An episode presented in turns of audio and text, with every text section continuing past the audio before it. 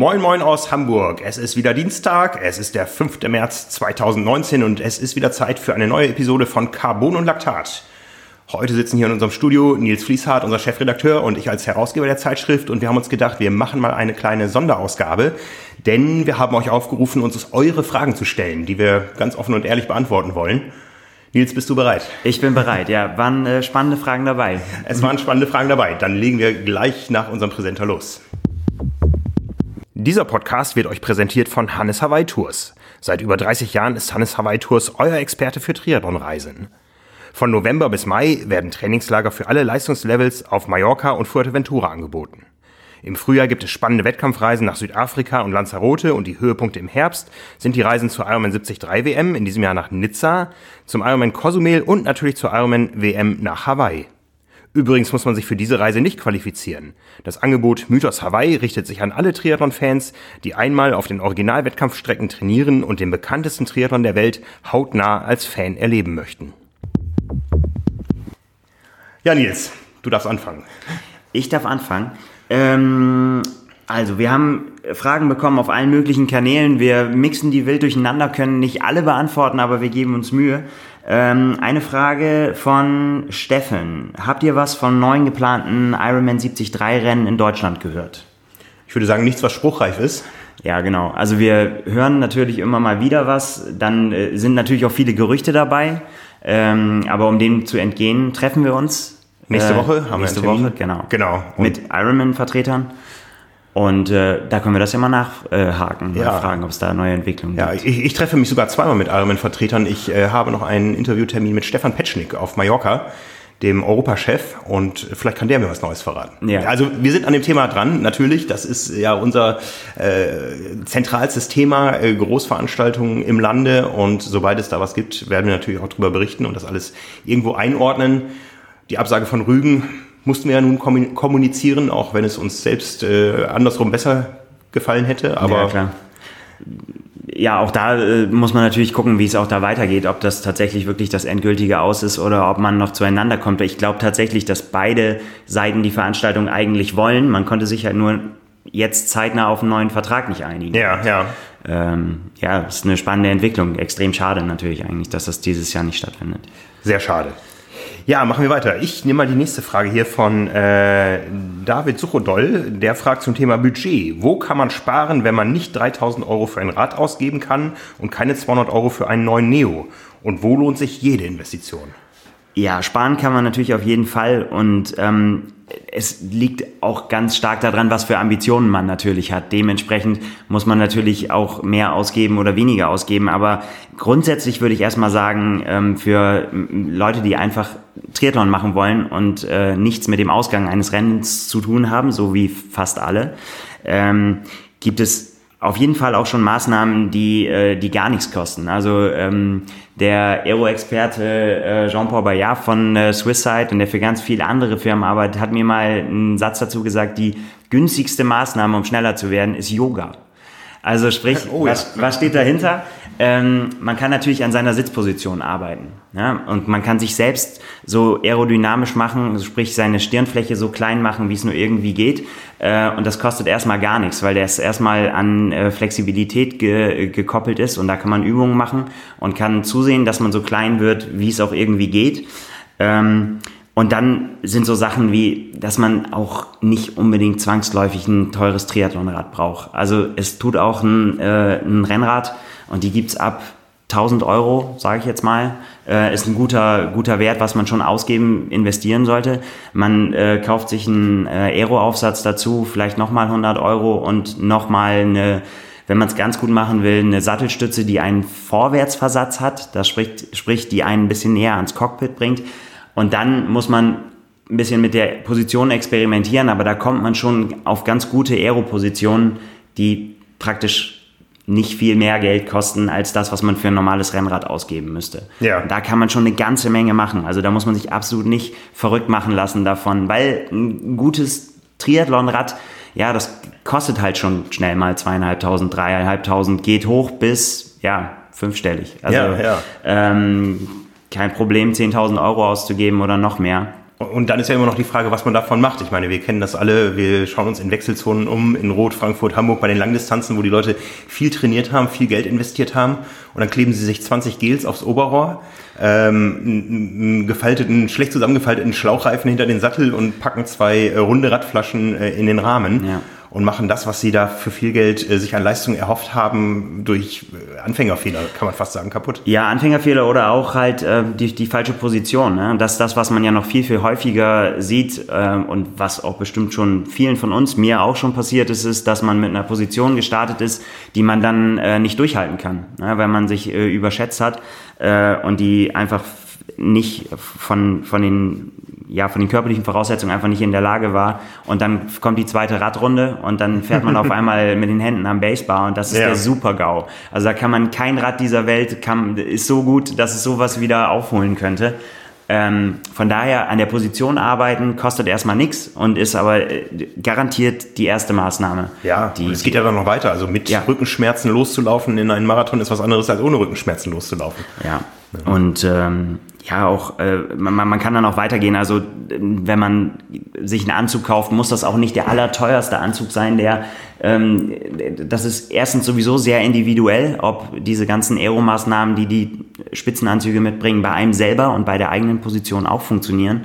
Ähm, aber wichtig ist, dass er schon mal passt. Also, dass die Sachen passen, dass man sich darin wohlfühlt, dass man darin auch noch laufen kann, dass man Luft kriegt.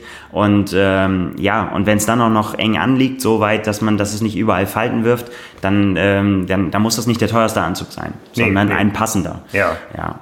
Und ähm, ja, beim, beim, beim Thema Neo, weil da ja auch explizit nachgefragt wurde, da ist es leider, glaube ich, ein bisschen komplizierter. Ähm, dass die sehr, sehr, sehr günstigen Neos, die, die, und, und, da gibt es ja fast keine, die weniger als 200 Euro kosten, ähm, teilweise so störrisch sind, dass man glaube ich, besser dran wäre, man würde gar keinen anziehen. Aber das muss man natürlich manchmal.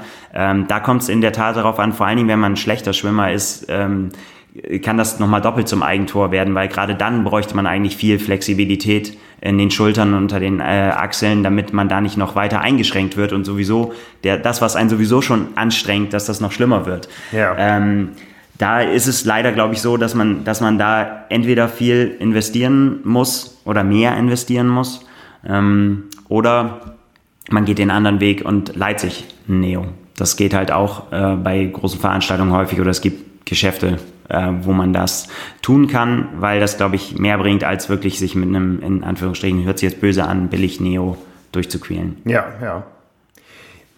Ja, ich bin äh, weiter beim Thema Material. Äh, Fabian Herrmann hat uns geschrieben.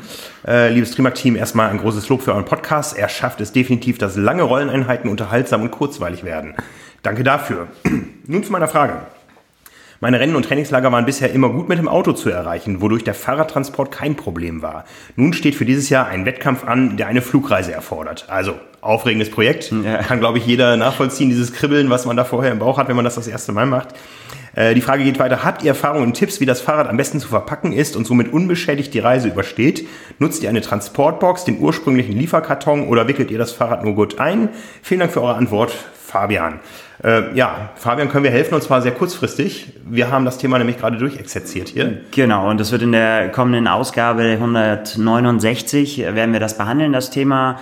Ähm, wir haben mit Stefan Keul darüber gesprochen, ähm, Mechaniker von äh, Patrick Lange, Jan Frodeno, also, also dem weltweit führenden Experten im äh, Verschicken, Versenden, Transportieren der Räder der Weltmeister. Genau, weil er da auch für häufig auch für zuständig ist, halt, ähm, wenn wenn es eben zu großen Rennen geht.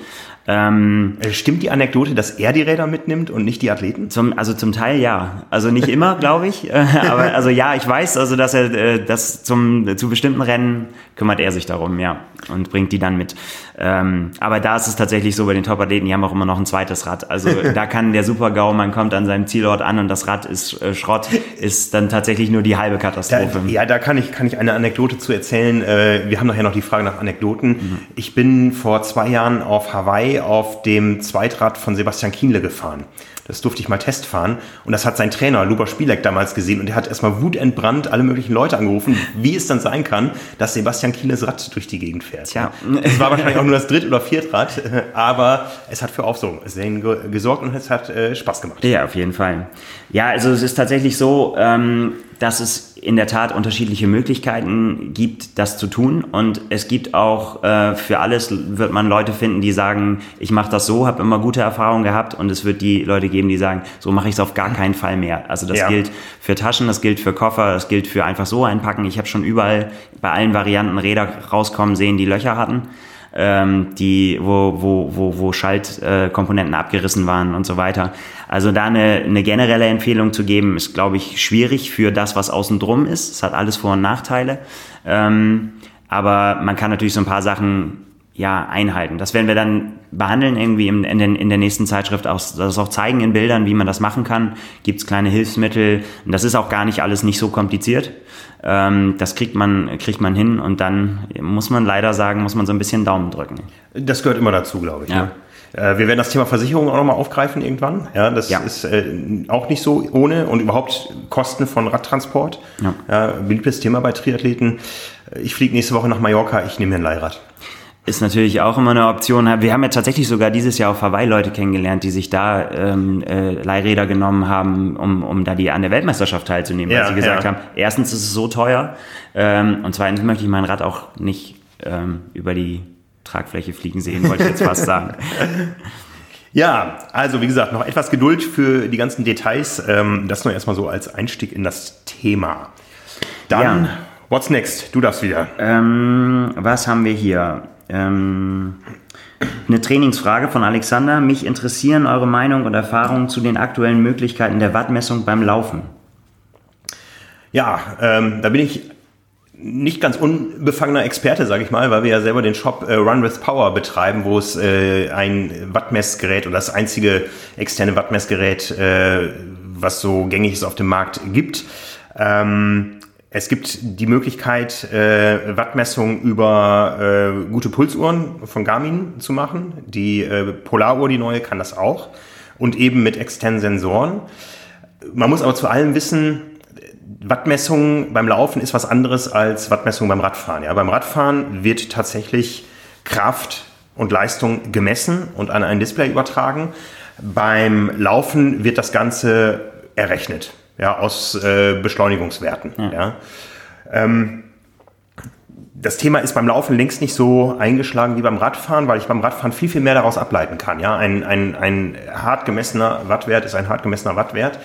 Beim Laufen ähm, ist A, die Diskrepanz zwischen tatsächlicher Leistung und Geschwindigkeiten nicht so groß. Ja, wenn ich auf einer hm. flachen Strecke unterwegs bin und es windstill ist, dann kann ich sehr gut über gemessene Zeiten pacen. Ja, und das kann inzwischen jede Sportuhr. Da brauche ich nicht unbedingt ein externes Tool. Das ist was anderes, wenn ich äh, im Gelände unterwegs bin, wenn ich Intervalle sehr, sehr genau ansteuern will oder wenn ich äh, Wettkämpfe pacen will auf Strecken, die jetzt nicht äh, der flache, windstille äh, Rundkurs sind ja. oder, oder Wendepunktkurs. Ähm, ich möchte das Thema gerne immer in die Richtung erweitern. Äh, Wattmessung ist das eine, aber diese ganzen Sensoren und auch das, was die modernen ähm, äh, Triathlon-Uhren mitbringen, äh, das sind weitaus mehr Messwerte. Ja? Da geht es zum Beispiel um ähm, Links-Rechts-Verteilung der Bodenkontaktzeiten, wo man sehr früh sehen kann, oh, da schleicht sich irgendwas in der Technik ein, was vielleicht äh, ein früher Vorbote einer Überlastung, einer Verletzung sein kann. Ja? Ich habe es ja. bei mir gemessen. Ja, also genau. äh, Bodenkontaktzeiten 50-50. Äh, ich bin im letzten Jahr dann äh, durch Schweden gelaufen mit ähm, Bodenkontaktzeiten im Verhältnis 46 äh, zu 54 Prozent. Okay. Also schon eine deutliche Abweichung und habe mich tatsächlich auch gefühlt wie Lionel Sanders, ja, so von der Optik her. Ja. Auch wenn ähm, du auch so schnell warst wie Lionel Sanders, ist das nicht so schlimm. Ja. Aber es, es gibt so ein paar Metriken, die man auf verschiedene Arten messen kann, die viel, viel wichtiger sind als ein Wattwert. Zum Beispiel eben die Bodenkontaktzeit oder die Schrittfrequenz. Ja, äh, kurze Bodenkontaktzeiten, hohe Schrittfrequenz sind ein Indikator für eine A, schnelle Lauftechnik, für eine ökonomische Lauftechnik und B, für, ähm, auch für eine gewisse Verletzungsprophylaxe. Und ich würde erstmal mit diesen groben Parametern anfangen, bevor ich da mit kleinsten Wattwerten arbeite. Grundsätzlich kann man sagen, Wattwerte beim Laufen sind immer höher als beim Radfahren, aber sie haben deutlich weniger Aussagekraft. Ja. Gut. Das mal so als Zwischenfazit. Äh, ich glaube aber, dass sich in dem Bereich noch eine ganze Menge tun wird. Ja, auf jeden Fall. Also es sind ja auch wirklich viele ambitionierte Profis auch damit unterwegs und Ja. ähm, die sammeln halt noch ganz, ganz viel, um halt wirklich dann über einen längeren Zeitraum das auch eben abbilden zu können und zu sehen können, was können wir denn überhaupt aus den äh, Zahlen ableiten. ne? Ja, und es gibt erste Tools äh, und auch hier an der Uni Hamburg eine Studie zum Thema Wattmessung beim Schwimmen. Da wird das Ja. Thema dann wieder noch komplexer. Ähm, wie gesagt, beim Radfahren Mittel der Wahl, beim äh, Laufen äh, nützliches Accessoire äh, in Verbindung mit anderen Ne- Messwerten, beim Schwimmen noch fernab jeglicher praktischen Anwendung. Joa. Machst du? Mache ich? Mach du. Ich mache, ich mache. ähm, Günther Pilz hat uns geschrieben. Günther Pilz, äh, den kennen wir schon, der kommentiert relativ häufig bei uns. Ähm, und zwar immer eher so ein bisschen kritisch zu unserer Berichterstattung, wo wir uns natürlich auch drüber freuen, wo wir dran äh, wachsen können. Aber Günther hat immer ein Problem, wenn wir über Ironman berichten. Und er fragt jetzt in diesem Moment, warum wird Ultratriathlon von euch ignoriert?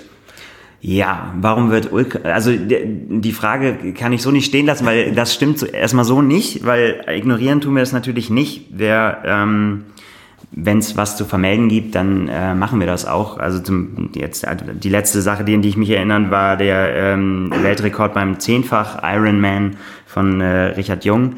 Ähm, die Sache ist aber auch ganz ehrlich, dass für uns ähm, Triathlon, wie ihn wirklich relevant viele Leute betreiben, bei der Langdistanz eigentlich aufhört.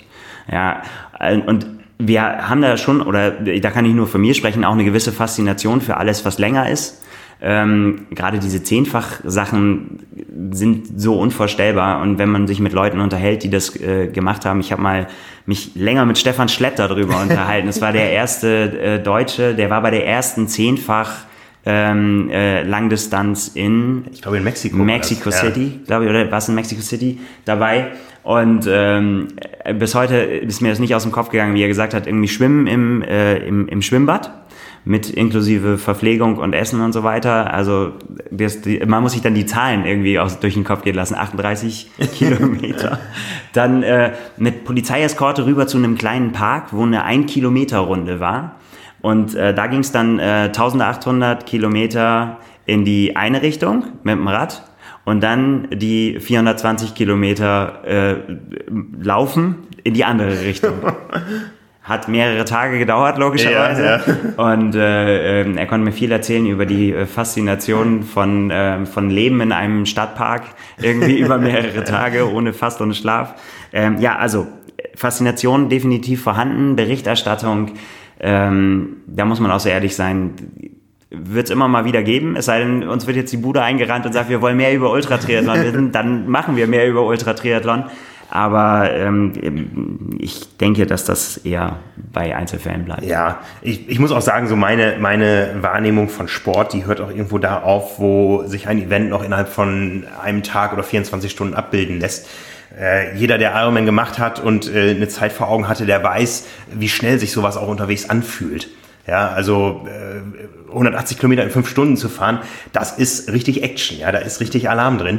Und ich habe so ein bisschen das Gefühl, danach lässt das dann äh, relativ schnell äh, nach. Und wenn man sich dann auch so durchschnittliche Finisherzeiten und Laufzeiten anguckt, das ist dann eher ein Gehen oder Marschieren oder Wandern. Ähm, das fühlt sich für mich nicht mehr so wie Sport an. Da sind wir jetzt fast in so einer Diskussion, ist E-Sport Sport? Ja, ähm, Oh, das wird Gegenwind ja, erzeugen. ja ähm, irgendwo, irgendwo ist für mich da eine Grenze erreicht, wenn es nur noch darum geht, ähm, die Zeit irgendwie zu überstehen und dabei irgendwie vorwärts zu kommen. Und ähm, ich habe so in meiner Beobachtung auch viele Menschen kennengelernt, wo ich dachte, ah, ist das alles so gesund? Ja, ich erinnere mich, ähm, wenn ich jetzt mal einen Namen nennen darf, Astrid Benor, die große Ultra-Triathletin, die wir hatten, wenn man die mal im Fernsehinterview gesehen hat oder so, das war nicht unbedingt Werbung für Triathlon, wie ich es verstehe. Ja, das Es ist halt ein anderer Ansatz. es ne? ist ein komplett anderer Also- Ansatz, ja. Und wie gesagt, es ist keine Massenbewegung, ja. Es, es gibt diese paar Events mit 20, 30 äh, Teilnehmern, aber da hört es dann auf. Und ähm, wir können da sicher mal wieder über den Tellerrand blicken, aber äh, es wird sicher nicht so sein, dass wir die Szene fortlaufend verfolgen. Genau, so würde ich das auch verstanden wissen wollen. Also, dass wir uns keinesfalls dagegen sperren, überhaupt nicht. Ähm, äh, aber das ist, wird nicht unser Hauptbestandteil werden. Ja. Joa. Dann habe ich hier die nächste Frage von Niklas Arndt. Äh, was ist für euch das interessantere Starterfeld dieses Jahr? Frankfurt oder Rot? Ja. Die Gretchenfrage, oder? Total. Und ich musste da tatsächlich, ich finde die ganz fantastisch, die Frage, und musste da tatsächlich äh, relativ lange drüber nachdenken und habe auch, glaube ich, noch keine Antwort gefunden, weil ähm, das kommt auch so ein bisschen, glaube ich, auf die Warte drauf an. Ähm, also was das jetzt für in, interessant für einen bedeutet. Ja. Äh, und ja, wenn man jetzt so ein bisschen in die Glaskugel gucken könnte, ähm, in welche Richtung sich das noch entwickelt, also wie der Fitnessstand bei dem einen oder anderen dann doch wird, weil ich glaube, davon hängt es ganz stark ab. Äh, letztendlich. Also wenn man, äh, wenn man jetzt mal Frankfurt nimmt, klar, bei den, bei den Männern aus deutscher Sicht und äh, auch ja aus äh, Favoritensicht kann man schon fast sagen, äh, Frodeno, Lange, Kienle ähm, ist natürlich mega Startfeld, ja, alle schon äh, mit Weltmeisterehren äh, dekoriert und ja, das ist natürlich die Frage, wie viel lassen die schon raus in, in Frankfurt? Ne? Ja. Gibt es da mhm. tatsächlich schon, gibt's da schon tatsächlich wirklich ein Battle? Oder was hat das für eine Aussage, eine Aussagekraft letztendlich äh, hinten raus? Wird sehr spannend. Ich meine, Patrick Lange hat ja gesagt, er will da, äh, er will das Ding endlich mal gewinnen. Ja, dann gilt es natürlich auch die anderen zu schlagen. Ne? Und ähm, ja, und, und, und äh, bei Kienle gibt's äh, Fragezeichen, aber dass er das Rennen gewinnen kann, weiß man auch, hat er auch oft genug gemacht. Frodeno genau das Gleiche. Ähm, Gerade Jan Frodeno tritt nicht an, wenn er nicht gewinnen will. Ich behaupte ja. mal, Jan Frodeno wird in seiner Karriere kein Triathlon-Rennen mehr verlieren. Wow, das ist eine sehr gewagte Aussage, die würde ich so noch nicht unterschreiben, weil äh, muss ich, da muss ich auf jeden Fall noch drüber nachdenken. Ja, ja. Und, mir und, zu pauschal und wenn, und wenn, und wenn Nils das sagt, Nils hatte im letzten Jahr auf Hawaii als einziger den richtigen Riecher, was den Weltmeister betrifft. Nils ja. hat im Vorfeld immer gesagt, vergesst mir den Patrick Lange nicht, der wird Weltmeister. Ja.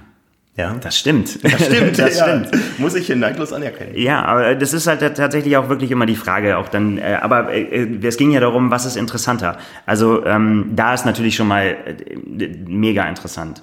Ähm, bei den Frauen, da, da ist das fällt von den Favoriten, was jetzt dann letztendlich, ähm, sagen wir mal, ja, von den, von den Titeln, die schon geholt wurden, noch nicht so spektakulär, aber da geht es natürlich, ähm, ja, Daniela Bleimehl und äh, Anne Haug ist natürlich auch ein sehr, sehr interessantes äh, Battle, sage ich ja, jetzt mal, ja. wenn wir es darauf reduzieren wollen. Es sind natürlich immer noch andere auch noch mit am Start, ähm, aber das wird natürlich was, wo, wo, worauf wir gucken werden. So, ja, ne? Beide unterschiedliche Stärken so und ähm, da wird es auch sehr, sehr interessant sein, wie sie sich weiterentwickelt haben. So, ne? Ich meine, ähm, äh, Daniela Bleimir, letztes Jahr Rotsiegerin, Anna Haug, dritter Platz auf Hawaii.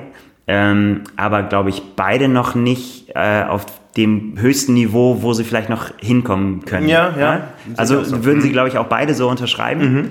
Äh, von daher sehr interessant, wer kommt näher ran. Und weil natürlich auch bei beiden da ja auch äh, mit, mit Hawaii das nächste Highlight ja auch dann am Horizont schon steht. Also auch da wahrscheinlich Frankfurt nur eine Zwischenergebnis und ja. eine, eine Zwischen, Zwischenbilanz, aber sehr, sehr spannend. Ich hätte jetzt äh, in meiner ersten Karriere als Triathlet gesagt, das Frauenrennen in Rot interessiert mich aus eigenem Antrieb. Ich bin äh, 1996 in Rot, bin ich äh, mit Ute Mückel ins Ziel gelaufen. Ja. Die hat das Rennen gewonnen, die war aber zehn Minuten vor mir gestartet. Ja? Wenn mir das dieses Jahr wieder gelingen sollte, müsste ich also eine Zeit von, sagen wir mal, acht Stunden zehn anpeilen. Das ist vielleicht möglich, aber ähm, Laura Philipp geht dann duschen, ich gehe dann laufen. Ja, genau. so, so, verschieben sich die Dinge. Ja, ähm, also ich, ich gehe davon aus, Rot wird wird schneller sein als Frankfurt bei den Frauen. Aber ja. es wird nicht mehr um eine Weltbestzeit gehen, weil die schon im April in Texas fällt. So. Da meinst du, dass die. Ich lehne mich heute verdammt weit Ja, Frank haut heute alles raus, ja, genau. Ja, musst du auch auflösen jetzt? Ja, also Texas war im letzten Jahr ein verdammt schnelles Rennen. Die Radstrecke war zu kurz, die Kampfrichter auf der zweiten Runde nicht mehr da, was mit dem äh, Ausgang an der absoluten Spitze nichts zu tun hatte. Aber das Rennen ist einfach, wenn das Wetter stimmt, verdammt schnell. Und Daniela Rief hat sich das Rennen ausgesucht als äh, Langstrecken-Saisonauftakt. Ja. Die macht eigentlich nur schnelle Rennen. Äh, Klagenfurt ist auch für ein schnelles Rennen bekannt. Und ich könnte mir vorstellen, dass da auch ein gewisses äh, Ziel dahinter steckt, ähm, an die Weltbestzeit von äh, Chrissy Wellington aus Rot ranzukommen. Das äh, glaube ich auch, dass das irgendwie in ihrem äh, Hinterkopf ist. Ich meine, an irgendwas muss sie sich ja äh, äh festklammern, irgendwie was ja. Ziele angeht. Das ist jetzt soll nicht despektierlich klingen, aber im, im Rennen hat sie es ja meistens dann doch eher damit zu tun, dass sie halt vorne ist, wenn ja, sie denn ja. dann Lucy Charles eingeholt hat. Ja. Ähm, also ja, äh, um es da nochmal drauf runterzubrechen, in, äh, in Rot, die Frauen Lucy Charles, äh, Laura Philipp ist wahrscheinlich das, auf äh, was wir alle gucken werden, ist so das äh, Duell. Sarah Crowley ist noch dabei und es sind auch noch, noch ein paar andere dabei, die auch immer noch mit, äh, ich glaube aber trotzdem, dass es auf ähm, Lucy Charles und Laura Philipp da rausläuft und da wird es natürlich dann auch echt, auch da wieder mit Fingerzeig auf, äh, auf Hawaii ähm, sehr, sehr spannend, wer da das, äh, das Rennen macht. Richtig gespannt bin ich auch auf äh, Anja Epach, ehemals Beranek, die äh, wieder am Start sein wird. Ähm, das ist fast so ein bisschen in Vergessenheit geraten, dass sie 2016 auf Hawaii Vierte geworden ist ja. und mhm. ganz lange äh, hinter Daniela Rief gefahren ist auf dem Rad, die sich immer umgeguckt hat und sich gefragt hat, wer ist wer das ist hinter das, mir, ja. mhm. der mir da das Leben so schwer, äh, schwer macht. Und ähm, da finde ich, finde ich sehr, sehr spannend drauf zu gucken. Ich meine, Rot ist für sie auch immer ein besonderes Pflaster, mhm. ähm, kommt aus der Region und da, da bin ich einfach sehr gespannt darauf. Das ja. Von daher mega interessant, ähm, wie das Frauenrennen ausgeht. Ja, und bei den, äh, bei den Männern, da musste ich mir eine Liste machen, um, äh, um da mal äh, das alles im Kopf zu behalten, wer da alles startet. Wir haben äh, sechs Leute, die äh, bei der letzten Ironman-Weltmeisterschaft unter den Top Ten waren. Bart Anuts, äh, David, David McNamee, Braden Curry, Matt Russell, Andy Potts, Cameron Worth. Das sind alles Namen, wo man weiß, okay, pff, das wird schnell. Ja, das wird ja. auf jeden Fall richtig schnell. Und wir haben mit äh, Andreas Dreitz und äh, Andreas Böcherer ähm, zwei deutsche Langdistanzer da, die sich natürlich auch präsentieren wollen. Ja. Aber da jetzt mal in den Ring zu werfen, wer das Rennen gewinnt, Frank, wenn du dir das zutraust, uh, da müssen wir mal gucken. Also, uh, ja. Ähm, ja, ich, ich glaube, dass Andreas Dreiz ja auch noch nicht auf dem Höhepunkt seiner äh, Langdistanz-Leistungsfähigkeit war. Der hat ja auch erst spät angefangen damit, äh, vor äh, eineinhalb Jahren in Italien. Und so ein Heimrennen wird ihn sicher motivieren. Das letzte ja. Jahr war jetzt nicht ganz äh, so ganz perfekt abgerundet gelaufen für ihn, aber ähm, ja, lassen wir uns überraschen. Ne? Ja, total. Und ich meine, gerade so die, die auch die internationalen Namen und auch Andi Böcherer hat halt letztes Jahr Katastrophensaison fast, ja. kann, man, kann man fast so sagen, glaube ich. Ähm, und ist qualifiziert jetzt. Mal ja, ja. Was man, glaube ich, sagen kann, ist, dass Rot davon profitiert, dass Ironman den Quali-Modus für die Profis geändert hat, weil viele Leute, die ihren Slot für Kona in der Tasche haben, die ja. haben jetzt quasi freie Auswahl, ja. wo sie starten können. Ja, wobei, ähm, korrigiere mich nicht falsch liegt, aber Braden Curry zum Beispiel hatte, glaube ich, sich gehofft, dass er jetzt in äh, Neuseeland ja. die, äh, die Quali holt ist jetzt mal in die Hose gegangen. Ich glaube, das ist dann so einer der ersten, der sich äh, jetzt Gedanken machen muss. Ne? Ja, ja. Ähm, ja, aber super spannend natürlich. Ne? Und auch, auch da äh, ja super schneller Radfahrer dabei. Und ähm, so, jetzt ist die Frage, was ist interessanter? Also äh, kommt jetzt wirklich tatsächlich auf den, auf den Blickwinkel an. Ja. Ähm, schwer zu sagen. Und Wenn die Frage jetzt persönlich ist, für mich ist es Frankfurt, weil ich da arbeiten und berichten werde. Mhm. Und in äh, Rot werde ich auch arbeiten und berichten, aber das Ganze aus dem Rennen raus. Ich werde vom Elite-Rennen herzlich wenig mitbekommen. Ähm, hoffe, dass wenigstens einer der Organisatoren äh, da ist, wenn ich ins Ziel komme und ich alle bei der Pressekonferenz sind in dem Moment, äh, dass überhaupt irgendwer auf mich wartet. Ja, bitte wartet auf mich. Ja, von daher äh, werde ich ähm, den Jungs und Mädels gratulieren am nächsten Tag bei der Siegerehrung ähm, und werde aber vom Rennen nichts mitbekommen. Also ich muss mich inhaltlich auf Frankfurt vorbereiten. Gut, dann, dann, dann sage ich, äh, interessanter sage ich äh, äh, Rot, weil da echt richtig viel passieren kann. Und ich mir dann noch ein bisschen mehr Gedanken darüber machen muss, äh, wen ich ganz oben hinsetze auf meinen Tippschein. ja, ja, wie gesagt, deine Tipps, die sind immer ähm, ja. schon eine gute Prognose. Ja, mal gucken. Ja.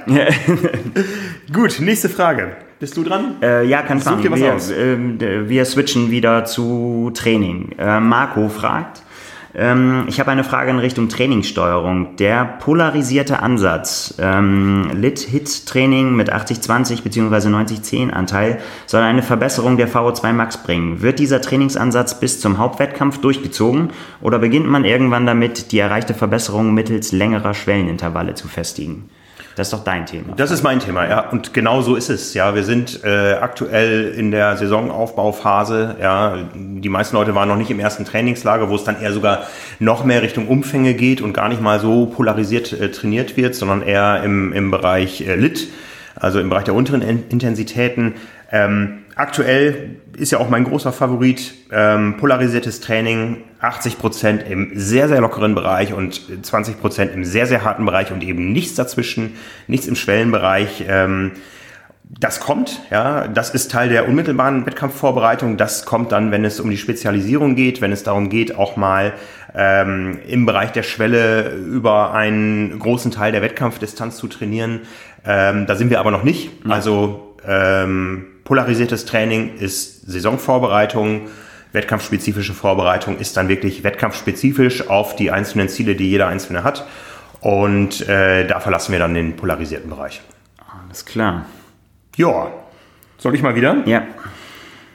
Mmh. Günter Rampitsch schreibt, äh, sprecht doch über den Dopingskandal, das Dopinglabor in Deutschland. Okay. Also ich sage mal, wir sprechen drüber. Es ist hier natürlich Thema in der Redaktion. Ja. Ähm, ja, man weiß ja noch nicht wirklich viel. Ja. Ähm, man, was man weiß, ist, dass das vermutlich noch nicht alles war, was bisher herausgekommen ist. Ähm, so wie ich das verfolgt habe, wird quasi versucht, die gefundenen Blutbeutel zuzuordnen.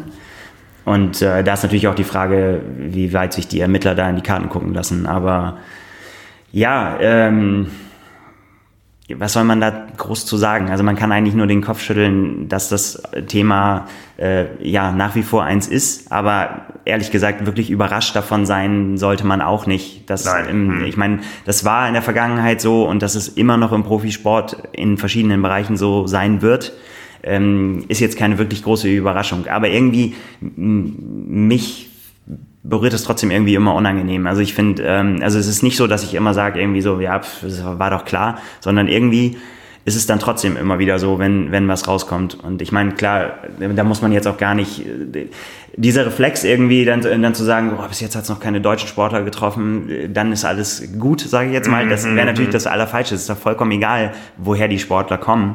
Äh, und da, dass das in Deutschland das Labor äh, platziert ist, ist ja auch eine Aussage. Also, ja, ja. ähm, ja, äh, müssen wir beobachten und, ähm, und gucken. Wir haben schon länger keine prominenten Dopingfälle mehr gehabt im Triathlon und es ist eine Frage der Zeit, ja. Also ähm, bis mal wirklich irgendwas ganz Großes passiert. Ähm, es ist mal die Frage, unterscheidet sich der Triathlon auf der Kurzdistanz, auf der Langdistanz äh, dadurch, dass das eine eher verbandsnah organisiert ist, das andere privatwirtschaftlich organisiert, äh, unterscheidet es sich dadurch von anderen Sportarten, aber äh, wir sehen ja die Problematiken in der Leichtathletik, im Radsport, äh, auch im Schwimmen äh, immer wieder. Ähm, ich glaube nicht, dass der Triathlon sagt, sagen kann, wir sind frei davon, ja, wenn in allen drei garantiert nicht. Einzeldisziplinen der, das Problem da ist. Es geht auch im Triathlon inzwischen um viel Geld. Ja, ähm, es schwebt so ein bisschen äh, wie ein Damoklesschwert äh, über, über der ganzen schönen Berichterstattung, die man natürlich macht. Äh, wir sind da gewappnet, äh, wenn mal was passieren sollte. Ähm, äh, aber wir hoffen, äh, ja, dass die, dieser Kelch erstmal weiter an uns vorübergeht, weil einfach die Athleten sauber sind. Aber das ist eine Hoffnung, von der wir wissen, dass die unrealistisch ist, ganz ehrlich.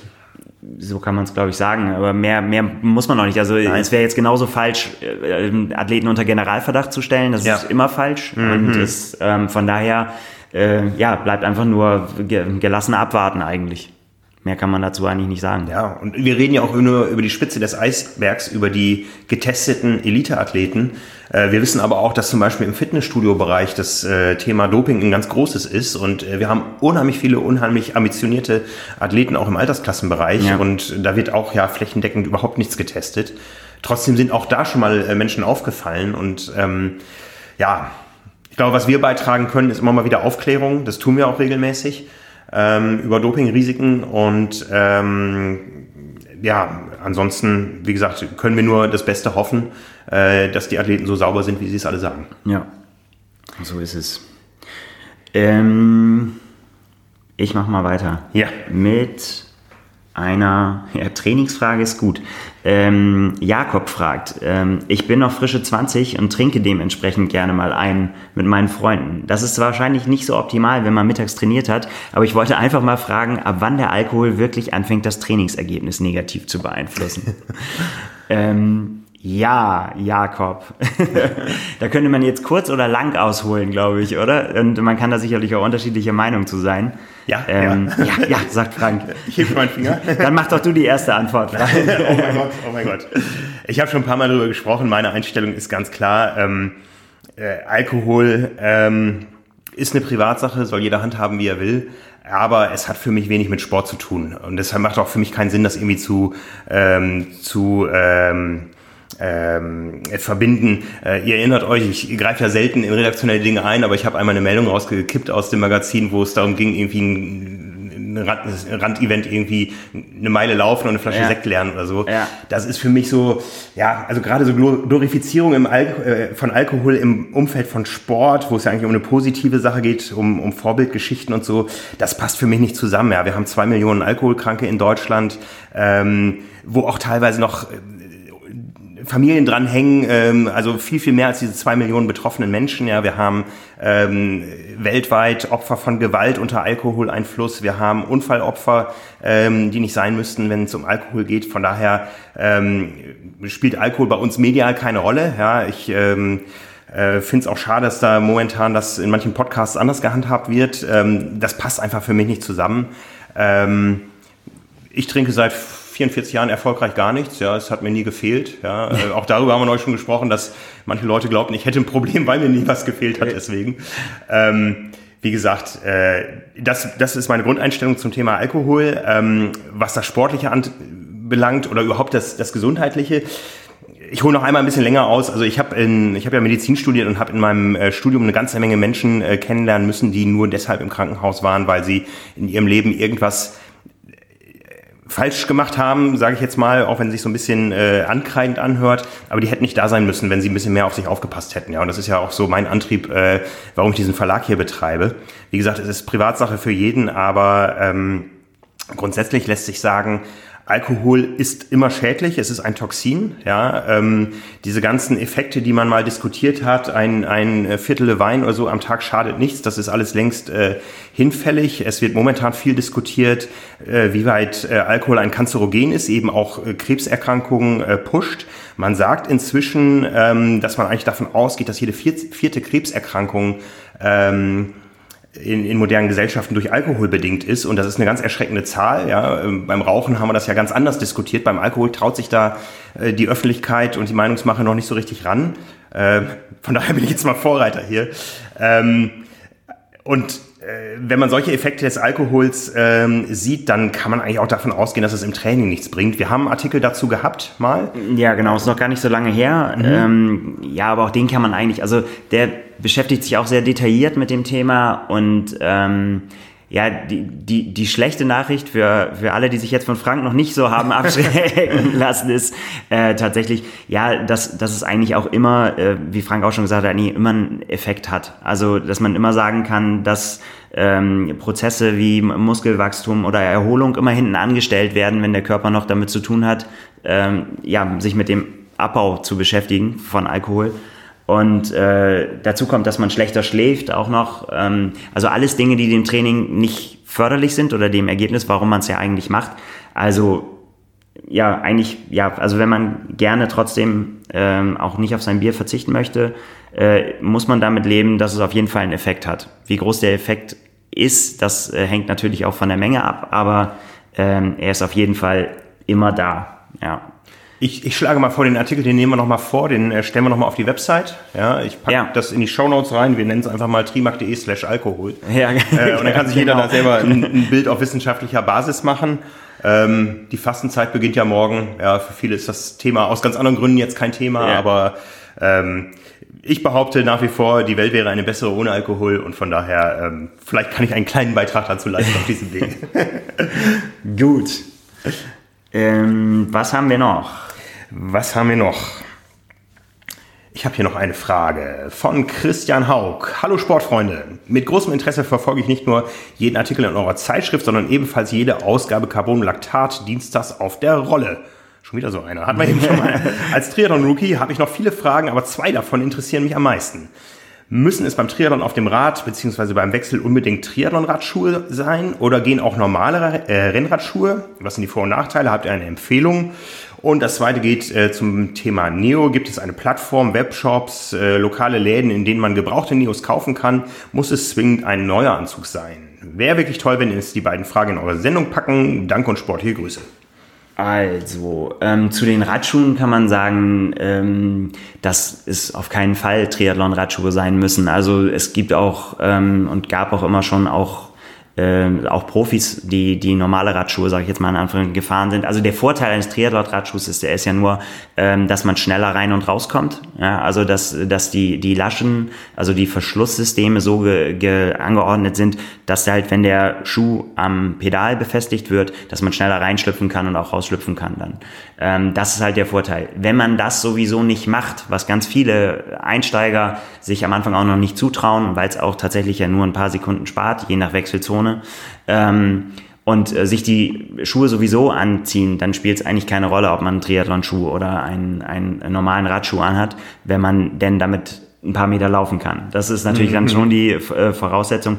Aber ähm, allein von, von der Funktion vom, vom, äh, auf dem Rad wird wahrscheinlich sogar der Radschuh ist natürlich überlegen, weil es eine, eine bessere Passform auch ist in den meisten Fällen.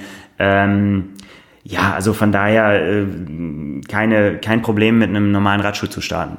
Ja, also Anekdote dazu, mein Vereinskollege Carsten. Carsten, ich weiß nicht, ob du uns noch hörst, ob du noch Triathlon betreibst überhaupt. Ähm, der hat Radschuhe gehasst. Der konnte sich einfach nicht dran gewöhnen, ja. Und der ist auf Lanzarote gestartet, auf der Langdistanz und ist in hochgedämpften Essex-Laufschuhen mm. die zehn schnellste Radzeit gefahren. Okay. Und er hat sich sogar für Hawaii qualifiziert. Ja, also sicher ein Einzelfall, ja. Das ist immer die Frage, obwohl da bin ich schon mal mit auf die Nase gefallen. Ich habe, ähm, ist immer die Frage, wie viel wäre da noch möglich gewesen? Ja, genau. Ähm, aber manche Leute sind einfach schon so verdammt schnell, dass man ihnen auch zugestehen muss, dass selbst die Schuhe sie nicht noch viel schneller gemacht haben. Ja, ja, ja. Ja, ja es gab früher so spezielle Duathlon-Pedale, wo man dann ähm, so vollflächig seinen Laufschuh drauf aufschnallen konnte. Ja. Ähm, ich glaube, das gibt's auch nicht mehr. Inzwischen Triathlon-Spezialradschuhe haben einfach Vorteile beim Wechsel. Ja. ja. Ich frage mich zum Beispiel immer, ob es die Zeit wert, wert wäre, ähm, so ein Aeropräser, so eine Badekappe für die Schuhe, ähm, überzuziehen auf der Langdistanz. Ja. Ich glaube nicht. Also es wird, glaube ich, ähm, auch damit experimentiert. Gab es schon auch verschiedene Ansätze. Ich bin mir gar nicht sicher, ob das äh, regeltechnisch überhaupt erlaubt ist. Okay, müsste man mal nachgucken. Müsste man tatsächlich mal na, noch mal nachgucken. Ja. Ähm, aber ja, das, das dauert unfassbar lange, bis man, äh, bis man da drin ist. Also mhm. ich meine, klar, es gibt ja, äh, es gibt Radschuhe mittlerweile, die, die anders aufgebaut sind. Und aber ich meine, alles, was unten am, am Fuß ist halt auch nicht ganz, ähm, nicht ganz so einfach, weil der sich natürlich auch bewegt. Und ähm, ja, das sind, da sind wir aber wieder in Bereichen, da sollten sich normale Triathleten keine Gedanken drüber machen, ganz ehrlich, weil, weil äh, selbst wenn man da was gewinnen kann, dann ist das so minimal. Ja, also, ja.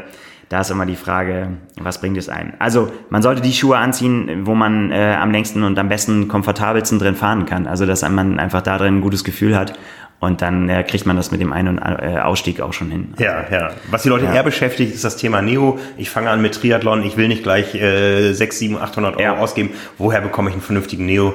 Vielleicht gebraucht oder so. Ja, also da gibt's garantiert Möglichkeiten. Also es gibt ähm, ja im Fachhandel einfach mal erkundigen, je nachdem, wo man wohnen muss, dann halt gucken. Äh, gibt's gibt's häufig die Möglichkeit, halt Anzüge zu leihen, ähm, was immer eine gute Option ist. Erstens, weil man dann wahrscheinlich, wenn man dann da hingeht, einfach auch einen passenden kommt, das ist, bekommt. Das ist am Anfang ja auch nicht so einfach. Also da ja. gibt's halt, da, es kommt halt extrem auf die Passform drauf an. Äh, die muss halt wirklich stimmen und da den richtigen für sich rauszufinden, ist nicht ganz so einfach. Ähm, von daher ist es wirklich wichtig, dass man sich da beraten lässt und nicht einfach irgendwie ähm, auf blauen Dunst was bestellt und dann hofft, dass es schon irgendwie passt und dann am Renntag merkt, dass es nicht so ist. Mhm. Von daher ist, glaube ich, wenn man reinschnuppern will, das keine schlechte Idee. Also es gibt auch so Modelle, dass man ähm, ja einen Anzug leiht und wenn man, wenn man ihn behalten möchte, kriegt man ihn da, danach für einen günstigeren Preis und so. Also da gibt es sicher, und also gerade auch bei den großen Veranstaltungen gibt es immer Möglichkeiten, dass man auch vor Ort was leihen kann und sich ja. da beraten lassen kann. Ist auf jeden Fall ähm, ein guter erster Weg. Ich meine, man kommt bei, je, je nach Regelwerk halt dann aber eben auch nicht drum rum. Es kann halt einen immer mal treffen, dass auch Neoprenpflicht herrscht, nicht nur Neoprenverbot. Ähm, so ging es mir bei meinem ersten. Ich habe mir dann einen gekauft und konnte ihn nicht anziehen, weil, weil, weil Neo-Verbot war. okay. Ja, also. Ja. Ansonsten, es gibt äh, auf Facebook eine große, riesengroße Gruppe, ein, ein äh, Kauf- und Verkaufs-Thread für Triathleten. Ja, da kann man mal schauen. Ansonsten aktuell die Phase Neo-Testschwimmen. Ja, da werden ganz viele ja. Neos von äh, Herstellern zur Verfügung gestellt zum Testschwimmen. Oft gibt's die auch noch am Ende der Saison, dann gibt's äh, neue Modelle und die müssen irgendwie weg. Da kann man vielleicht auch mal beim Hersteller direkt anfragen, äh, wenn man jetzt nicht ganz akut zwei Wochen vorm Rennen was braucht, sondern ein bisschen Zeit hat. Ähm, ja, im privaten Umfeld, im Vereinsumfeld gibt's vielleicht auch mal was, dass man sich was leihen kann. Manche Vereine haben auch einen kleinen Pool eigener Neos, die man sich leihen kann. Ja. Ähm, hier, hier in Hamburg ist es, ist es immer sehr interessant, ähm, wenn man morgens beim äh, kurzen Hamburg-Triathlon, beim ITU oder Hamburg Wasser World Triathlon heißt er ja, ähm, da am Start steht. Ähm, man erkennt sofort, da ist ungefähr jeder fünfte Neo kommt eher so aus dem Bereich Wassersport, Surfen. Ja. ja. ähm, von denen, äh, die für Triathlon sind, da ist dann vielleicht jeder zwanzigste, ähm, wo man kurz mal auf die Schulter tippen muss und sagen muss, ja, du, der Reißverschluss kommt eigentlich nach hinten. Ja, und äh, manchmal hat man dann auch noch welche, die sagen, ich habe äh, irgendwie so eine komische Anzeige in meinem Sichtfeld. Ich habe voll die coole Brille. Nee, nee, das ist noch die Schutzfolie, die kann man abziehen. Ne? Ja, aber das, äh, ja, so ist das halt. Das beim, ist, das äh, ist, ist halt so Start. faszinierend also, bei ja. dieser Veranstaltung in Hamburg, weil da einfach ganz viele Leute erstmals mit äh, Triathlon in Berührung kommen, die ja. genau diese Fragen haben. Ja, auf jeden Fall. Ja. ja. Aber dafür sind wir da. Dafür also, sind wir da. immer Fragen, Fragen, Fragen, Fragen, wir antworten. Gerne. Genau, genau. Ähm, ja. Joa. Eine Szenefrage hat Sören. Ähm, was ist euer Triathlon-Moment als Sportler und als Fan? Da haben wir im Vorfeld schon kurz drüber gesprochen, Frank. Wir haben äh, aber uns das nur kurz zugeworfen. Willst du anfangen? Ich, ich, äh, ich, ich habe zwei Momente. Ja, ähm, einmal Kurzdistanz, einmal Langdistanz. Ja, ich fange mal an äh, mit der Kurzdistanz. Natürlich Jan Frodeno, Peking 2008. Es begab sich zu der Zeit, nein, ähm, ich war damals ähm, akkreditiert für die ITU, für den Weltverband als Fotograf, äh, zusammen mit äh, meinem australischen Freund Delly Carr. Ähm, und wir hatten also beide die Top-Akkreditierung, waren sogenannte Pool-Fotografen, wo es dann vielleicht so pro Riesenevent fünf Stück von gibt. Mhm. Das sind meistens dann vier Agenturen, also die vier großen Fotoagenturen der Welt und ITU. Und Delhi und ich ähm, haben gesagt, wir wechseln uns ab. Ja, Delhi hat das Frauenrennen genommen als Australier, Emma Snowsel hat gewonnen, ich habe das Männerrennen gewonnen, so. Jan Frodeno hat gewonnen. ich war quasi der Fotograf beim Zieleinlauf, Auge in Auge mit Jan Frodeno und äh, ich kannte ihn ja nun vorher irgendwie so, ja schon lange als jungen Sportler. Und das war ein so unwirklicher Moment, dass der Kerl da als erster über diese Ziellinie läuft und ja. äh, es war großartig. Das war mein Kurzstreckenmoment. Das war dein Kurz, okay. Mit, ja. Das mit ganz großem Abstand. Ne? Ja na gut, gefolgt, gefolgt von Daniel Unger, der im Jahr vorher in Hamburg Weltmeister geworden ist und unser Triathlon-Tattoo auf dem Arm getragen hat. Ja, die Deutschlandfahne mit dem Triathlon-Logo drin, die ist heute immer noch jedes Jahr auf Hawaii bei der Wettkampfbesprechung für die deutschen Teilnehmer. Absolut. Mhm. Also wer noch eins haben möchte, wir haben noch ein paar davon. genau. Du bist dran. Ähm, ja, meiner ist tatsächlich noch nicht so wirklich lange her. Für mich äh, war oder ist der Triathlon, ich muss da auch echt lange drüber nachdenken, weil es so viele schöne Momente gibt und irgendwie auch äh, aus allen Bereichen. Also das, das können wirklich kleine so Randbegebenheiten sein, die den Sport für mich so faszinierend machen. Aber wenn man so auf die große Bühne guckt, dann ähm, war es für mich Andreas Rehlert äh, auf Hawaii 2015, als er Zweiter geworden ist. Weil ähm, in dem Moment und vor allen Dingen auch so in der Nachbetrachtung ähm, war das, der Moment so besonders für mich, weil wenn man die Jahre davor angeguckt hat, also er war öfter auf dem Podium schon, aber er war immer ähm, in Reichweite. Er wollte das Ding gewinnen und hatte dann zwei ganz, ganz miese Jahre. 2013 äh, ist er nicht ins Ziel gekommen auf Hawaii und 2014, das musste ich nachgucken, ist er 769. geworden. Er hat sich mit Magenproblemen äh, durchgequält. Ähm, und dann kam 2015 und ähm, in den Jahren davor war es immer so, dass man gesagt hat, so ja, Andreas Rehlert ist ähm, immer klar Mitfavorit, weil er das selber auch äh, so postuliert hat. Er hat immer gesagt, er will das Rennen gewinnen. Und 2015 sprach, und es, er möge mir das verzeihen, auf einmal fast niemand mehr davon. Ne? Man hat dann Andreas Rehler zwar noch erwähnt, so aufgrund seiner Verdienste und auf seiner Platzierung, die er äh, schon erreicht hat, aber es ging alles nur noch um ähm, Sebastian Kienle und Jan Frodeno. Wer gewinnt das Ding? Das war die große Diskussion und Andreas Rehler hat fast niemand mehr auf dem Schirm gehabt. Und er hat aber dann äh, diesem Rennen mit einer unfassbaren äh, Willensleistung, als viele andere, die auch noch vorne mitspielen wollten, ähm, ja, Schwäche gezeigt haben, es geschafft, tatsächlich sich von hinten, er hatte sogar noch eine Reifenpanne, die ihn locker zwei Minuten gekostet hat, äh, ja, sich aufs Podium vorzuarbeiten. Es gab dann diesen legendären Moment mit äh, Sebastian Kienle, wo, wo, wo noch Zeit genug war, dass die beiden sich in der fairen Geste noch die Wasserflaschen da angereicht mhm. haben. Ähm, könnte man auch als Moment nehmen, aber das gehört für mich fast mit dazu. Ähm, ja, wer sich da wieder nach vorne gequält hat und, äh, und äh, als Zweiter da durchgelaufen ist und alles andere als Genugtuung äh, äh, gezeigt hat, sondern gesagt hat so, ja, das war mal endlich mal wieder ein Rennen, wie ich es mir vorgestellt habe, aber eigentlich kann ich es noch besser. Ja. Ähm, ja, und ich meine, dass er jetzt in den, in den Folgejahren arge Verletzungsprobleme hatte, das, ähm, ja, das hat ihn, glaube ich, davon abgehalten, das zu beweisen. Also er hat immer gesagt, er hat das drinne, er kann noch besser, als er es da äh, gezeigt hat. Ja, und wer weiß, das ist jetzt hätte, hätte, man weiß es halt jetzt nicht. Aber da, 2015, war er wieder ganz, ganz nah dran. Also ja. ich glaube auch Jan Frodeno hat auch mal gesagt, er hat dann im, im Energy Lab, glaube ich, sich um, oder er wusste eigentlich erst, als er dann zu, zurückgelaufen ist, als sie sich begegnet hatten, hat ihm das auch nochmal so einen Push gegeben, äh, der ihn letztendlich dann ja zum, zum Weltmeister gemacht hat. Ja, ähm, ja spannende Geschichte. Also ja. man ja, bleibt äh, zu beobachten, wie es mit Andreas Rehlert weitergeht. Er hat immer gesagt, er, solange er glaubt, ähm, dass, er, dass er ganz vorne angreifen kann, macht ja. er weiter. Also er macht weiter. Wir sind gespannt, wie es weitergeht. Ja. ja. Also er hat jahrelang so hart dafür gearbeitet. Ja. Es gibt so diese Geschichten, wie man ihm im Trainingslager das Vorderrad ausgebaut und versteckt hat, damit er nicht trainieren geht am Ruhetag. Tja. Ja, also ähm, und man muss sagen, die Rehlerts alle beide sind ganz feine Kerle. Ja, unabhängig davon, also unabhängig von der sportlichen ja. äh, Betrachtung, ist das nie, wenn, wenn, wenn, wenn jemand sagt, ja, ich will Weltmeister werden, ist das, äh, würde man bei ganz vielen sagen, so, ja, schauen wir mal, irgendwie mhm. so, ähm, also gerade auch bei, bei Andreas ist das, finde ich so, äh, er sagt das, weil er weiß, was er kann. Ja. ja er, er, muss es halt letztendlich irgendwann beweisen. Oder ja, ja. er wird es halt nicht. Ja. Ist auch kein Drama. Ja. Also, aber ja. Ähm, ja. Ich habe da gerne ein Auge drauf, weil ich finde das eine weitere Facette, die das so spannend macht. Alles. Ich habe auch noch zwei Wettkampfmomente Langdistanz, äh, die, ähm, die so ein bisschen abseits sind vom, vom äh, großen Siegen und so, die äh, mir unheimlich eng in Erinnerung geblieben sind. Das ist einmal ähm, die Premiere des Ironman in Regensburg.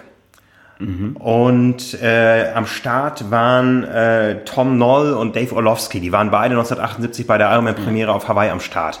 Und ähm, wir hatten im Vorfeld so ein bisschen mit, mit Dave zu tun. Ähm, Dave war 1978 Dritter auf Hawaii und der hatte sich zum Ziel gesetzt, äh, ich mache jedes neue Rennen, was Ironman irgendwie auf den Markt bringt, äh, da, ja. da mache ich mit. Ja, damals ging das so gerade noch, bevor es dann äh, inflationär wurde. Und er ist auch sehr krank geworden. Also er hatte damals schon Leukämie, aber hat äh, kämpft bis heute tapfer. Ja, ähm, und äh, Dave musste sich irgendwann die Rennen auch aussuchen nach Zielschluss. Ja, also sowas wie Frankfurt ging da nicht mehr, weil Frankfurt durch Anwohnerproteste irgendwann um 22 Uhr das Ziel dicht machen musste. Mhm. Äh, in Regensburg ging das noch. Und äh, eigentlich war alles schon vorbei, abgebaut und ich wollte auch nach Hause gehen und bin irgendwie an der Strecke dann auf Dave gestoßen, der noch die letzten drei Kilometer vor sich hatte. Und ich bin ja. diese letzten drei Kilometer mit ihm bis zum Ziel gewandert und wir sind seitdem beste Freunde. Das ist, äh, ich habe mir nur gedacht, hey, wenn ihr nicht damals 1978, dann wäre ich jetzt auch nicht hier. Ja. Dann, dann gäbe es meinen Job nicht. Ne? Ja. ja, das ist tatsächlich so. Ja, was, was äh, könnte man, wenn man so lange dabei gewesen wäre, was könnte man für Momente äh, erzählen? Ne? Ja, ja. Ähm, man, man, müsste mal Bob Babbitt oder so diese Frage stellen, ja. der, der ja auch aus der ersten Garde äh, kommt. Was, ähm, was da wohl die, wohl die Momente wären, keine Ahnung. Und ich habe noch einen anderen Moment, ähm, der war auch irgendwie mehr oder weniger spektakulär.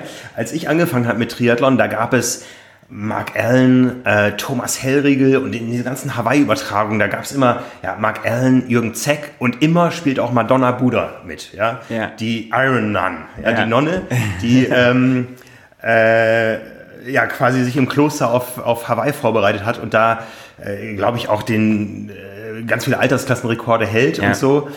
Und die war also immer irgendwo Thema, als ich die ersten Berührungen mit den damals noch ganz ja, okay. wenigen Medien äh, im Ironman oder im Triathlon gab.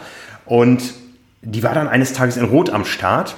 Und irgendwie, wie es der Zufall so wollte, ich war am Fotografieren. Ähm, ihr kennt so auf ja, so 20 Kilometer vom Solarerberg geht es einmal so eine lange, lange Steigung hoch, wo oben eine Verpflegungsstation ist. Ja. Die ist nicht steil, aber die zieht sich so. Und ich stand oben kurz hinter dieser äh, Verpflegungsstation und habe fotografiert. Und auf einmal kam Madonna vorbei und fiel mir vor die Füße. Die ist vom Rad gefallen. Oh Gott. Die hat diese Steigung nicht äh, geschafft. Oh ja. Und die war aber so ehrlich zu sich selbst, die hat gesagt, ich steige, die konnte auch nicht wieder aufsteigen. Die hat gesagt, ich steige jetzt hier auf, ich rolle den Berg runter und ich nehme einen zweiten Anlauf. Und da habe ich gesagt, okay, jetzt sind Regeln einmal völlig egal. Madonna, steig auf, ich schieb dich an. Ja. Du schaffst das. Ne? Sie hat dann das Rennen nicht gefinisht, aber äh, dass ich irgendwann mal eine solche Situation mit Madonna Buddha haben würde, das habe ich mir damals, als ich das erste Mal irgendwas vom Arm in Hawaii äh, gehört habe, ähm, das war so eine komplett andere Welt. Ja. Das ist irgendwie auch ein Moment, der, der hängen geblieben ist. Ja, ja. ja aber äh, Günther hat auch nach, nein, äh, bin verrutscht in der Zeile, Sören hat auch nach unseren Triathlon-Momenten als Sportler gefragt. Ja. Ähm, ja, also ja, auch da habe ich auch schwanke ich auch zwischen ähm, ja zwischen meinem ersten Triathlon hier in, in, Hamburg, der ja einfach ja so ein krasses Erlebnis war, dass ich einfach dabei geblieben bin. Ähm, aber ich glaube richtig an, richtig eingebrannt und wo ich tatsächlich auch noch öfter dran denke, ist ähm, ein Langdistanz-Finish im Rot ähm, weil das einfach von, von morgens bis abends so eine Achterbahnfahrt war, irgendwie der Gefühle irgendwie immer nah am, am Aufhören und da könnte man den Tag über, also ich habe tatsächlich ganz, ganz viel wirklich lebhafte äh, Erinnerungen auch so, aber ähm, für mich, und das ist wahrscheinlich der, der, der letztendlich dazu geführt hat, dass ich das gefinisht habe, war so der, der Wechsel vom Rad. Ich habe mich ganz fürchterlich überzockt beim, beim Radfahren. Also wirklich richtig, richtig schlechte zweite Runde mit auch mit oft Anhalten und Sterne sehen und so. Also ganz schlimm. Ähm, und ich bin wirklich da auf die, auf die Wechselzone zugekrochen und ich, ich, ich wollte nicht aufgeben und irgendwie wusste ich auch, ich, ich gebe nicht auf. Ich wusste nur nicht, wie das weitergehen soll. ja, weil, weil es war irgendwie völlig klar, dass das gar nicht gehen kann, dass ich jetzt noch einen Marathon laufe. Aha, aha. Einfach völlig klar. Und in Rot ist es so, dass man äh, da äh, dann hinkommt und man gibt, äh, schiebt sein Rad dahin und es wird einem das, äh, das Rad abgenommen. Und von da an gab es so eine, ist so eine Kette in Gang gesetzt worden, die dazu geführt hat, dass ich weitergemacht habe. Also, man steht ja, der Name steht ja auf der Startnummer, das heißt, ja. der erste so, ja Nils, komm, komm, komm, du musst hier, dein Beutel liegt hier vorne. So, erste Schritte diese Richtung, okay, Beutel, was soll ich mit dem Beutel? Ich kann nicht laufen, es geht nicht. Irgendwie so, okay, du nimmst jetzt deinen Beutel, gehst jetzt hier ins Wechselzelt. Okay, alles klar. Da wird dann man von den nächsten, dann hat mich eine Frau in Empfang genommen, der ich sehr dankbar bin, bis heute noch für diesen Einsatz. Ich weiß nicht, wie sie, wie sie heißt. Ähm, er hat dann gesagt, so, setz dich jetzt erstmal hier hin, so, und äh, hier, geh mal mit deine Radschuhe, ziehen wir mal aus und so, und hier, hat den Beutel ausgekippt vor mir, hat gesagt, mal, hier hast du so eine Mütze, die kannst du aufsetzen, ich schmier dich mal ein bisschen ein mit Sonnencreme, und ich saß einfach nur da und habe das so über mich ergehen lassen, weil ich wusste, okay, es ist keine Ahnung, was so. Mhm. Und dann so, jetzt ziehen wir mal deine Laufschuhe an, ja, gut, Laufschuhe anziehen. Und dann äh, hat sie gesagt, so, ich äh, kannst jetzt hier noch ganz kurz sitzen bleiben. Da hat sie sich um jemand anders gekümmert. Ich habe dann, ich hatte auch keine Ahnung, gefühlt äh, hat das nicht so lange gedauert, aber wir haben neulich nochmal noch mal nachgeguckt. Es war eine unendlich lange Zeit, habe ich da gesessen auf dieser Bank. Äh, und irgendwann kam sie dann und hat gesagt, so, und jetzt geht's los. Und dann äh, hat sie mich so hochgehoben und hat mich so aus dem Zelt rausgeschoben und hat gesagt, oh, ja, dann geht's jetzt wohl los. So, und dann ähm, ja, bin ich tatsächlich Marathon gelaufen. Ja. Ja, also äh, ja, äh, ich erinnere mich so gern an diesen Tag, dass äh, das ist einfach so schön gewesen. Ja, ja. Dann das dann irgendwann, ähm, klar, gibt's dann immer noch weiter Auf und Abs und so, aber irgendwann schafft man es dann. Und das ist natürlich einfach auch cool. Mhm. Also dann da ins Ziel zu kommen. Ich glaube, jeder, der das schon mal gemacht hat, äh, weiß, dass das was ist, was man niemals im Leben mehr vergessen wird, wie ja. sich das angefühlt hat, ja. das dann geschafft zu haben. Ja. Und äh, ja, das ist mein privater und mein sportlicher Triathlon-Moment. Ja, ja, bei mir auch ganz sicher rot. Äh, 1996, also schon ja. ein, ein Weilchen her. Es war meine zweite Langdistanz. Die erste habe ich im Jahr davor in Schwerin gemacht. Schweriner Schloss-Triathlon war damals deutsche ja. Meisterschaft. Gibt's äh, schon lange nicht mehr als Langdistanz. Auch ein schönes Rennen gewesen. Aber zum ersten Mal ähm, Rot zu erleben. Ich war vorher nie als Zuschauer da. Das killt einen einfach. Ja, das, ja. Bis heute. Ja. Freue mich jetzt schon wieder drauf. Ja. Ähm, und und ähm, ja, letztendlich diese, dieser Zieleinlauf da ähm, mit, mit Ute Mückel zusammen. Immer wenn ich Ute heute treffe, dann sage, scherzen wir noch immer so, ah, damals wir beiden im Ziel 1996. Ne? Ähm, aber in dem Moment zu wissen, das hat jetzt wahrscheinlich für Hawaii gereicht, ähm, das ist ein Moment, das ist mein sportlicher Moment, aber es ist auch ein Moment, der mein Leben komplett verändert hat. Ja. sonst säße ich jetzt nicht hier. Ja. Ne? Und dann äh, die Eltern anzurufen, ich habe ein Problem, ich brauche Geld. Und meine Eltern sagten, das schaffen wir irgendwie. Ja. Ne? Und wir haben es geschafft. Und ähm, eigentlich ist dieses Quali-Rennen 96 in Rot äh, fast noch ein bisschen präsenter als Hawaii, ja, weil ähm, Hawaii ist dann die Kür. Ja. Ne? Ähm, und Hawaii war ich viel zu oft danach. Äh, ja. Ich möchte da auch wieder hin. Ich möchte auch als Sportler eines Tages wieder hin. Ja. Aber mein sportlicher Moment war der Zieleinlauf in Rot 1996. Also, ja. 96 und 2015. Lag ein bisschen was dazwischen. Lag ein bisschen was dazwischen. Wir sind ja auch unterschiedlich alt. Ja, nicht so viel. nicht so viel. Gut. Ja, haben wir wie, noch. Wie, wie, weit sind wir denn überhaupt? Können wir noch? Müssen, ja, ja, einen haben wir noch. Wir sind gleich bei genau einer Stunde. Ähm, du hast da noch eine größere Frage ausgedruckt.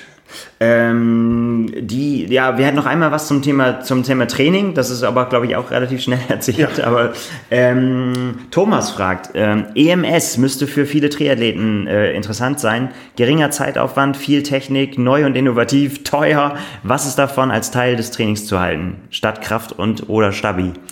Ja, EMS. Also EMS gibt es schon so lange, wie ich Triathlon betreibe, glaube ich. Damals war es äh, eigentlich Firma Compex, die Vorreiter war. Es gab im Zielbereich immer so Regenerationszonen, wo man sich dann verkabeln konnte. Aber ich muss ganz ehrlich sagen, man sieht das überall mal, aber so richtig, richtig durchgesetzt als das Tool, was einen jetzt schneller, besser, schöner macht, hat es sich nie.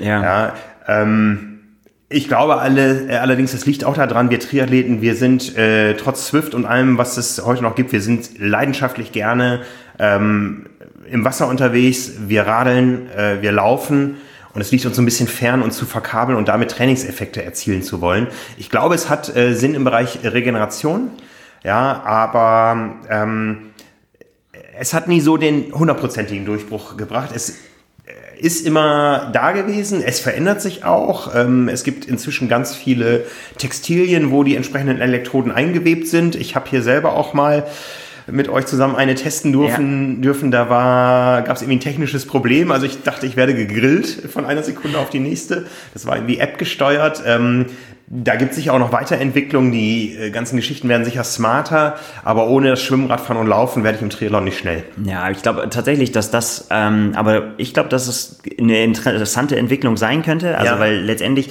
ähm, ist, glaube ich, wie du es gesagt hast, äh, die Krux war halt, dass das nicht mobil war, ne? Dass man irgendwie in so Studios, die es ja gibt. Ähm, Na, die waren schon mobil, die Geräte. Das waren so. Ähm, so ähnlich, so, die sahen so ähnlich aus wie unser Podcast-Aufnahmegerät ja. hier. Ja? Und äh, man musste immer Elektroden nachkaufen oder Kleber oder so. Okay. Das, das ging schon, aber es war halt immer ähm, schon in der Form statisch. Äh, man hat sich irgendwo hingesetzt, hingelegt, um ja. äh, das zu machen braucht also zusätzliche Zeit. Heute ist es ja eher so, dass man zum Laufen irgendwie ähm, sich nochmal spezielle Impulse geben lässt, um äh, auch noch irgendwie den Core mit zu trainieren oder so. Ja, so genau. Also so, äh, das ist quasi die Idee hinter den neuen Modellen, mhm. ist halt, dass man das halt anziehen kann und dass man, äh, ich sag mal, unter einer gewissen Grundspannung quasi trainiert und dadurch eben ja ein Ganzkörpertraining hat, auch ja. beim Laufen zum Beispiel. Ähm, ja, ich bin gespannt, keine Ahnung, muss man mal, muss man mal abwarten.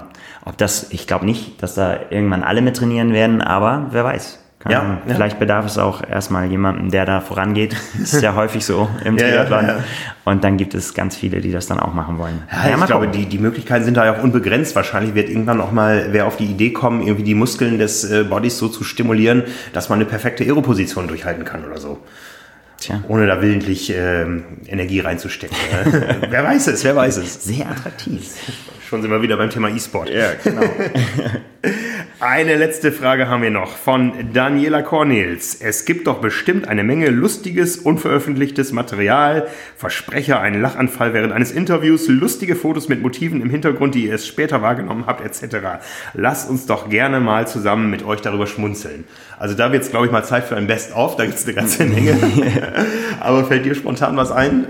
Ach, ich hab was gleich. Ja, ach, ein, ein, ein, ich habe so ein, so ein Lieblingsfoto aus, äh, aus Hawaii von aus einer Verpflegungsstation. Da gab es ein kleines Mädchen, die war vielleicht zwei oder so. Also wirklich noch ganz klein und die stand da mit ihrer Mama, hat da mitgeholfen und so weiter. Und die hat äh, sich immer zum Cola-Stand geschlichen und hat immer aus den Cola-Bechern immer erstmal einen kleinen Schluck genommen und hat sie dann tapfer den Athleten hingereicht. Also wenn irgendwo einer dann mit Windpocken oder so ja. aufgewacht ist, dann weiß ich, woher das kam. Ja. Aber es war ganz süß auf jeden Fall. Ja, das, das, ist jetzt, das ist jetzt kein Zufall, das ist jetzt Zufall, es ist nicht abgesprochen, weil genau diese Sequenz ist in unserem Trailer oder in dem Vorspann von jedem äh, Film in unserem Ernährungstutorial mit Caroline Rauscher. Ja. ja?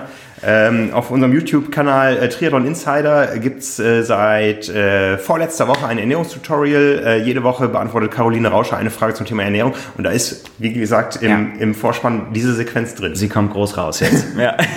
Sie kommt groß raus. Ne? Und es war wirklich nicht abgesprochen. ja. ähm, ich möchte da eine kleine Anekdote zum Besten geben zum Abschluss. Ähm, ich war ja auch mal viele Jahre Pressesprecher der Deutschen Triathlon Union. Und das äh, war zu Zeiten, wo man Pressemitteilungen noch per Fax verschickt hat. Ja? Das heißt, ich hatte ein äh, Template in Word, was ich dann in eine Faxsoftware eingespeist habe und die hat über ein Modem, ich glaube, so um die 700 Faxadressen mhm. beliefert. Das ähm, hat mit allen äh, Nachversuchen, ähm, wo die Nummer im ersten Moment besetzt war oder so, immer so Ah, da ging fast ein Tag bei drauf. Ich glaube, so zu Hochzeiten 20 Stunden gedauert, Wahnsinn. bis die Faxe alle raus waren. Da, äh, ja, es war fast noch vor digitales Zeitalter. Ähm, da ging, ich weiß auch nicht, hier kam auch massig Pressemitteilung per Fax äh, äh, rein. Wir haben, wir haben Faxgeräte im letzten Jahr abgeschafft. ja, also, ja. Ähm, und wie gesagt, ich hatte dieses Word-Template ähm, und habe da einmal nicht besonders aufgepasst. Äh, jetzt muss ich es gerade sortieren, wie die Reihenfolge war. Ähm, ich glaube, erst gab es eine Pressemitteilung, äh, als Nina Kraft nach ihrem Dopingverstoß auf Hawaii äh, eine Sperre bekommen hat. Und kurz danach gab es eine Pressemitteilung, dass Hamburg die Triathlon-Weltmeisterschaften 2007 bekommt. Und äh, die Pressemitteilungen hatten immer eine erste und eine zweite Überschrift und ich habe irgendwie die eine nicht geändert, als ich die andere eingepflegt habe. Also die Pressemitteilung fing dann an, ähm, äh, Nina Kraft für zwei Jahre gesperrt die äh, Hauptheadline war dann äh, Dr. Klaus, äh, DTU-Präsident Dr. Klaus Müller-Ott. Für mich geht ein Lebenstraum in Erfüllung. Oh Gott, oh Gott. Ja, und ähm, ich hatte, ich hatte, ich war selber im Faxempfänger privat zu Hause und äh, du kannst dir nicht vorstellen, wie schnell ich wieder ins Büro gefahren bin, nachdem zu Hause diese Meldung aus dem Faxgerät kam und ich nur gelesen habe, ja. Frank, was hast du da gemacht? Also ja.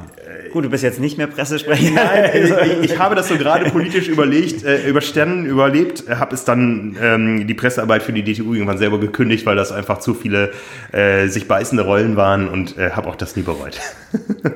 ja. Aber das ist, äh, ja, ja, spannend. Geschichten, die das Leben schreiben. So ist es. In diesem Sinne sind wir durch für heute.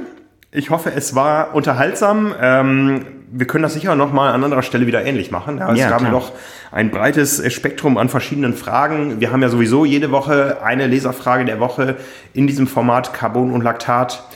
Ja, von daher danken wir euch fürs Zuhören. Ja. Nächste Woche geht es weiter am Dienstag. Bis dahin haltet die Ohren steif äh, für die, die jetzt äh, im März ins Trainingslager gehen. Passt auf euch auf und wir hören uns wieder. Bis dahin. Ciao, ciao.